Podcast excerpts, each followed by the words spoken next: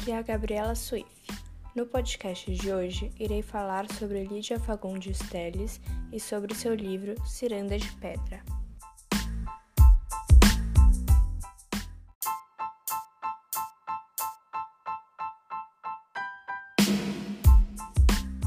Lídia Fagundes Telles é uma escritora modernista brasileira, a qual em 2005 recebeu o Prêmio Camões pelo conjunto de sua obra, considerado o mais importante da literatura brasileira. Lídia nasceu em São Paulo no dia 19 de abril de 1923. É filha de Durval de Azevedo Fagundes, promotor público, e de Maria do Rosário Silva Jardim de Moura, pianista. Passou sua infância em diversas cidades do interior paulista e desde pequena demonstrou interesse pelas letras. Em 1938, publicou seu primeiro livro de contos, intitulado Porão e Sobrado, o qual foi financiado por seu pai. Lídia Fagundes Telles foi a terceira escritora a integrar a Academia Brasileira de Letras, e seu ingresso não veio desacompanhado de uma profunda consciência, revelada pela escritora, acerca do significado histórico da presença feminina em agremiações do gênero, para uma sociedade na qual o homem sempre foi visto como superior. Aliás, a rigidez do espartilho, que impediu por tantos séculos as investidas profissionais femininas, foi sentida pela escritora em sua própria trajetória pessoal onde ela reagiu de maneira audaciosa, tal como atestam suas escolhas acadêmicas e profissionais. Lígia Fagundes concluiu dois cursos superiores considerados, à época, tipicamente masculinos, sendo estes a Faculdade de Educação Física, em 1943, cursada na Escola Superior de Educação Física de São Paulo, e o Bacharelado de Direito, em 1946, realizado na Faculdade de Direito do Largo de São Francisco.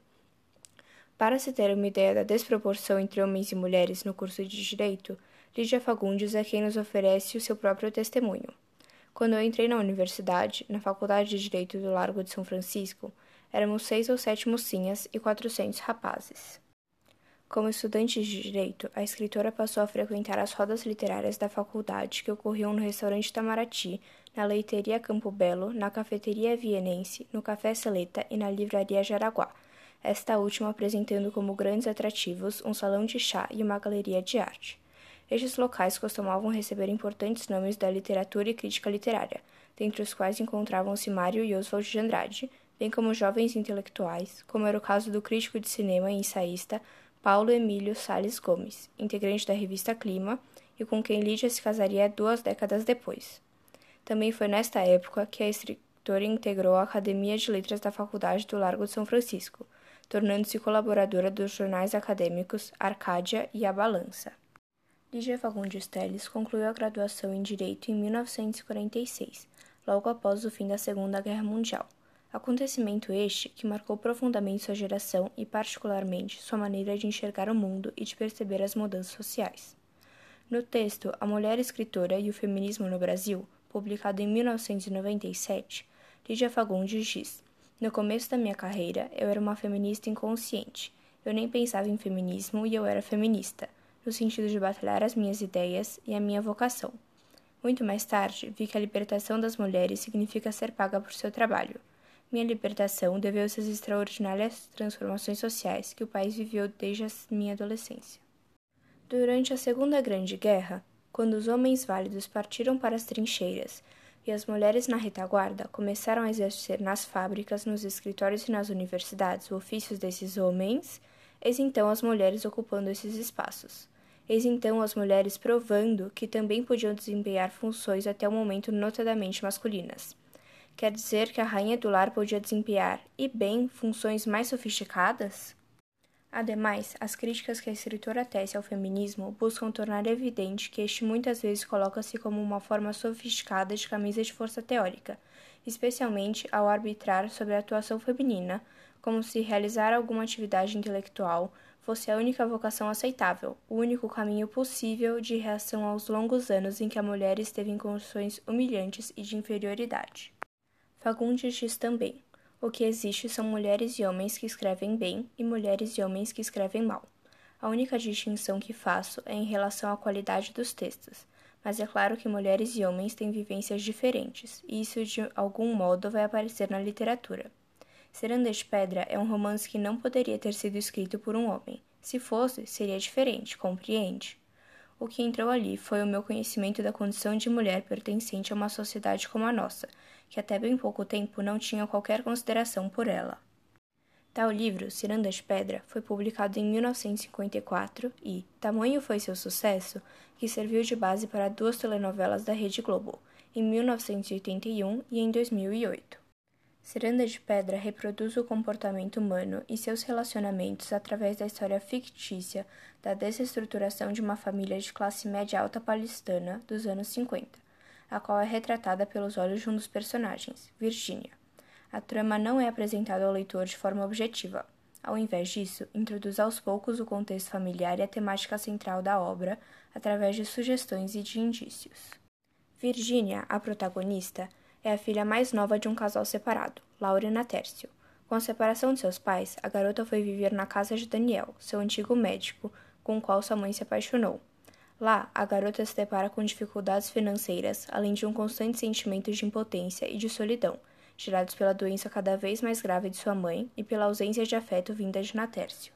Dado que tais problemas não impactavam suas irmãs, Otávia e Bruna, pois essas viviam com seu pai, Virginia passou sua infância inteira idolatrando ambas, assim como o grupo de amigos a que elas faziam parte. Tal grupo, além das irmãs, era composto por Letícia Afonso Colorado, o grande amor de Virginia.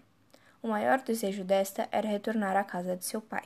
Devido a um agravamento na doença de sua mãe, tal desejo se tornou realidade. Todavia, no momento em que Virginia volta a morar naquela casa, ela percebe que o ambiente familiar com o qual sonhava era, na verdade, uma ilusão. Sentindo-se rejeitada pelas irmãs, que criticam a mãe por ter se separado do pai, e sem receber de Natércio afeto, apoio e carinho que esperava, a menina nota que não há lugar para ela nesse círculo. Assim, compara a Celanda de Pedra do Jardim, que adorava, ao grupo fechado de Bruna, Otávia, Afonso, Letícia e Conrado. É em meio a esse conflito de sensações que, duas semanas após sua chegada na casa, Virginia recebe a visita da empregada da casa de sua mãe, a qual lhe revela que esta faleceu e que Daniel, seu verdadeiro pai, se suicidou em seguida. Desolada e confusa, a garota pede a Natércio que a interne em um colégio de freiras, pedido o qual é aceito. Dessa forma, a segunda parte do livro inicia-se com a saída de Virginia do colégio, agora já adulta, e com sua volta à casa de suas irmãs. Todavia, ao retornar à casa de Natércio, acreditando já ter superado todas as suas angústias, a protagonista encontra um grupo ainda mais fechado, Entretanto, apesar das feridas reabertas, Virginia percebe a real face de cada componente da ciranda, assim como suas fraquezas e imperfeições. Afonso havia se casado com Bruna, a qual, antes a mais moralista, praticava adúltero. Otávia, alienada ao mundo, dedicava-se à pintura e a alguns amantes ocasionais. Letícia agora era uma tenista premiada e que se interessava apenas por mulheres. Por fim, Conrado vivia isolado, recuado e com sérios problemas sexuais. Ao tirar o grupo de amigos do pedestal, só resta a ela um desejo por vingança, de modo que procura magoar cada um deles em dado momento da história, com exceção de Conrado.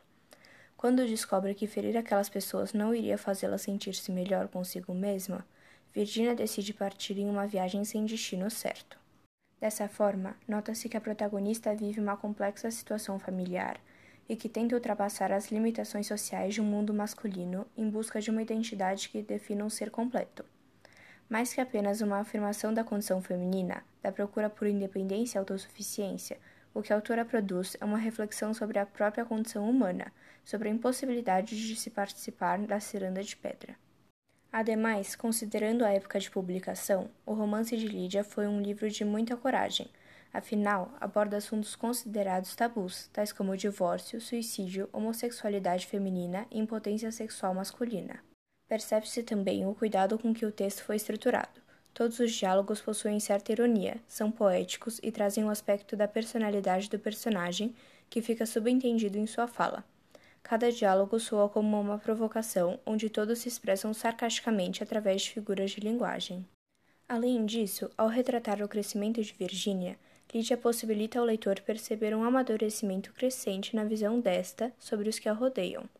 E, com isso, mostra que as coisas e as pessoas não são tão pontuais como podem parecer. A autora convida o leitor a sentir a dor e a frustração que carrega cada um daqueles personagens. Como disse Carlos Drummond de Andrade, É um livro perturbador que nos prende, nos assusta, que nos faz sofrer e ao mesmo tempo nos oferece o remédio compensador da arte. Portanto, esta é uma leitura mais adulta, tanto pelo peso poético e técnico, quanto pelos temas pesados e diálogos com subtextos, os quais exigem mais maturidade literária. Todavia, não deixo de recomendar esse livro, afinal o leitor se identifica com os personagens em inúmeras situações, as quais frequentemente são escondidas pela máscara da perfeição mostrada à sociedade.